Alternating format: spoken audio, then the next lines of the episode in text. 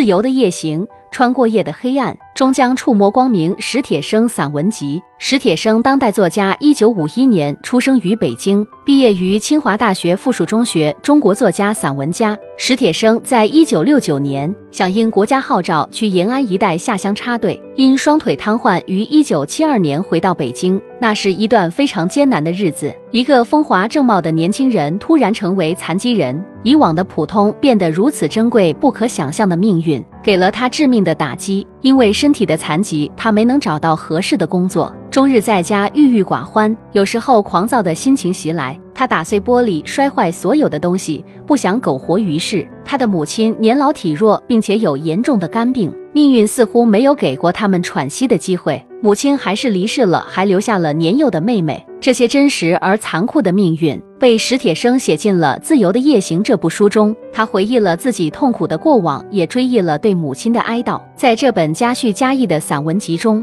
史铁生还讲述了人们最为熟知的地坛。因为白天不能工作，他会选择去家附近的北京地坛公园，在那里，他思考自己的人生，也看着形形色色的人来人往，一种表达的欲望油然而生。于是，他便开启了宿命般的写作。比如在地坛公园，史铁生经常看到一个小姑娘来这里捡拾好看的树叶，久而久之，他们好像成了这里的熟客，但从未有过交流。直到有一次，他看到几个男孩在欺负这个女孩，而女孩的表现很明显有智力障碍。后来，恶作剧的男孩们被女孩子的哥哥轰走，女孩沉默地跟着哥哥回家了。这对史铁生的触动十分巨大。命运给了女孩娇美的面庞，却赋予了她悲凉的命运。于是他便将这些感悟写在了自己的小说中。因为笔耕不辍的勤奋，也因为独特的人生经历，史铁生的文章受到了广泛的认可。发表的文章获得了第三届鲁迅文学奖、二零零二年老舍散文奖、